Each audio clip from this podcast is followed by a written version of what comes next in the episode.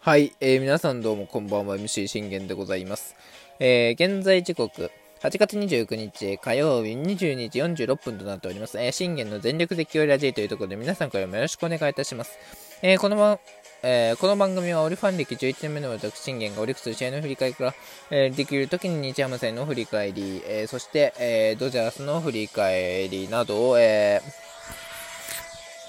日米、えー気になるチーム状況、もろもろなど12分間で僕の思いの丈を語っていくラジオ番組となっております。えー、負けました。えー、完封なきまでに負けたと、系統完封負け。えー、我々が放った安打は8安打。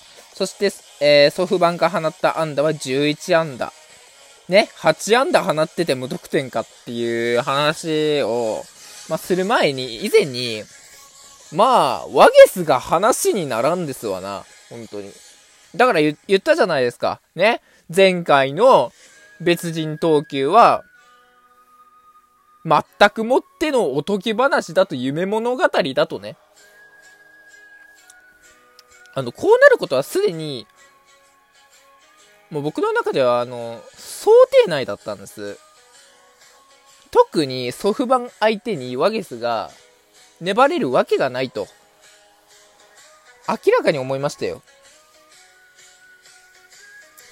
蓋開けてみたら、ね、いや、あの、もちろんね、あのー、ちょっと期待はしてましたよ。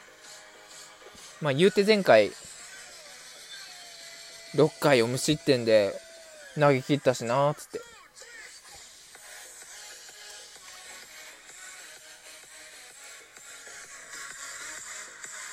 おめえ誰やねんみたいな感じのね、あのー、感覚をね、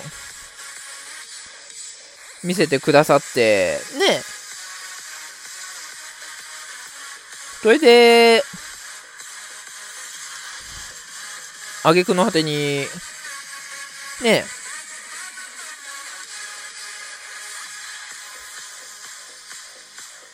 完全にね、もう高たらく状態というか、ね、もう完全な別人投球だったんです。もう完璧に近かったと。だって前回投げ切ったん、6回被安打1、2四球9奪三振ですよ。もう完全に別人でしょ。で、じゃあ今日も同じぐらい6回を投げ、6回を無失点で締めてくれんだろうなと僕、ちょっとした期待はあったんです。ね。それで本当に、あのガチで、7回を本当に無し、ね、7回無失点で投げてくれたら本当に完全に、あの、信頼を回復するはずだったんですよ。あと、被安打1でね。あの、投げ切ってくれりゃ。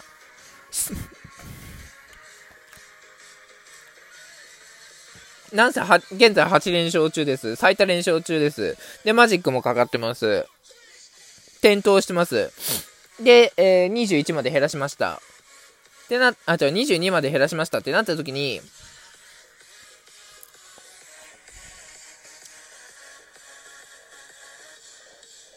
どう責任取るんですかってなった時に、パッて見た時に、えいざ蓋開けてみれば、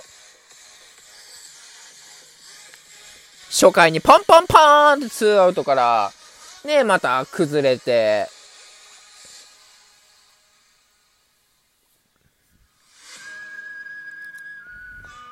あ、まじ、ツーアウトかじゃねえワン、ワンアウトからパンパンパーンってあのー、崩れて、犠牲フライで点取られて、最初アウトだったのが、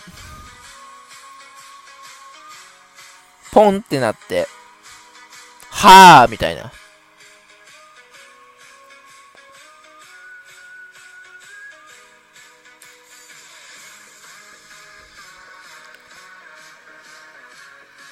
もうね、これ以上よ、あのー、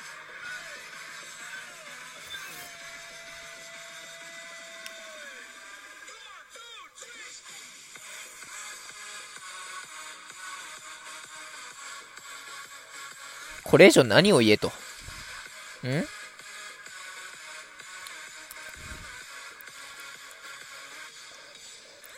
これ以上何を言えって言うんですかと。言うことないでしょ、だって。だってもう話にならん以外に言言うことあります？うん。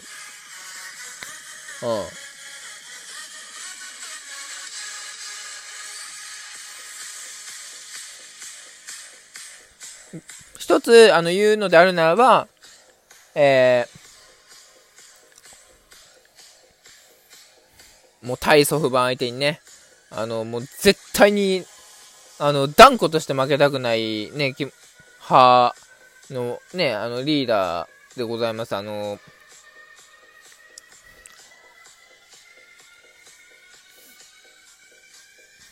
えー、フォックストロット先生には、え、本当に大変も、うちのワゲスがやらかして大変申し訳ございませんでしたと、えー、謝っておきます。はい。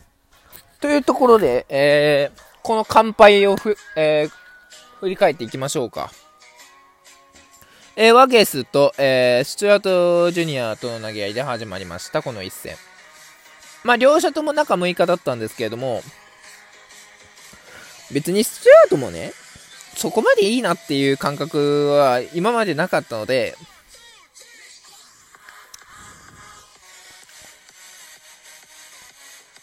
うん。前も、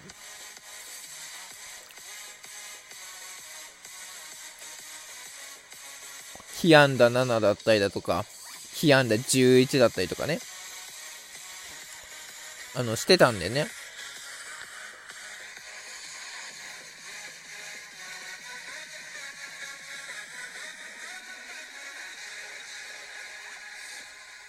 うん。まあ、また今日も同じぐらいね、まあ、今の打線ならば、全然4、5点ね、取れる打線っていうのはもう、ね、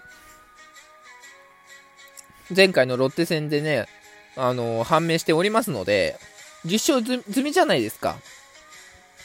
そして、ましてや、今、ね、勢いがないソフバ3立てが普通に当たり前なんですよ。3立てできて当たり前なんですよ、今のソフバン相手にね。こんなこと言っちゃダメですけど。本当に3立てね、してやらないとっていう気持ちで挑まないと、ダメだったわけですよね。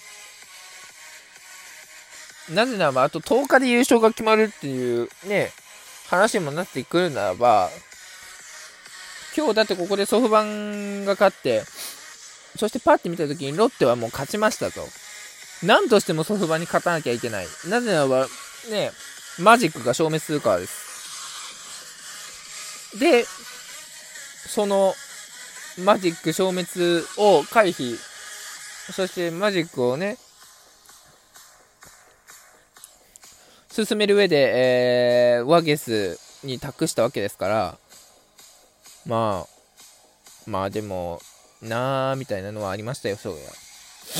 えー、そして、そのスチュワート・ジュニアなんですけれども、えー、うちの渡辺君がまず三振からノグッティ、センターフライ、でツーアウト、からの中川君、森友君で出てるんですよね。何回も言ってるじゃないですか。ワンアウトかでも、ツーアウトかでも、ノーアウトかでも、えい、そのね、チャンスをいか、チャンスが生きたら必ず最後まで生かしきれと。生かしきってのチャンスなわけなんだから、やっぱり最後まで生かしきらないとダメですよね。で、その生かしきらなかった上に5番のトングが本当にブレーキに最近なってるんです。なってるっていうか、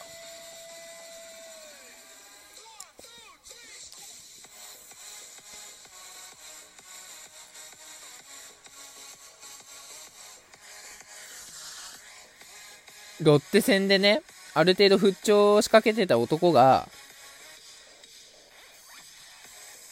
今日、スチュワート・ジュニアから、ね、先制点のチャンスで、セカンドフライ、ポーンとたやすく上げてるようでは、まだ、ね、オリの4番、オリの5番はトングだと。トングーユーマだって僕は言えないです。あの、こんな厳しく言ってね、あのー、申し訳ないですけど、やっぱり4番5番は決めてくれる存在だと僕は思ってますから。うん。ましてや3連覇を目指すチーム、ね、うちにとっては、4番後、3、4、5はもう要の存在だと僕は思ってますよ。うん。もちろん1、2がね、チャンスを作ってっていうところで3、4、5で、決めきる、決めきる、とどめを刺す。だと僕は思ってますから。で、とどめをさせないわけじゃないですか。それなんでかっていうと、また、ここに来て急ブレーキになったからですよね。うん。だから本当にトングーの状態が、まあ、なんだろうなっていうのはありました。で、ね、初回からいきなりワゲスはね、育美に対して三振取ったかと思えば、野村ギータ近藤にポンポンポーンと被安打3許しまして、そっから中村晃に、セカンドフライの間に失点して、牧原に対してライトにタイムリー。で、これで3失点。余計ですよね、全部。で、また三森に同じぐらいに死球選ばせてからの今宮にタイムリー。だからこ、この4失点って全部、あのー、全部あの、いらねえ犠牲払ってるわけじゃないですか。毎回のごとく。あんだけ死球は悪だと。死球は悪だぞってずっと言ってること何にも聞いてない。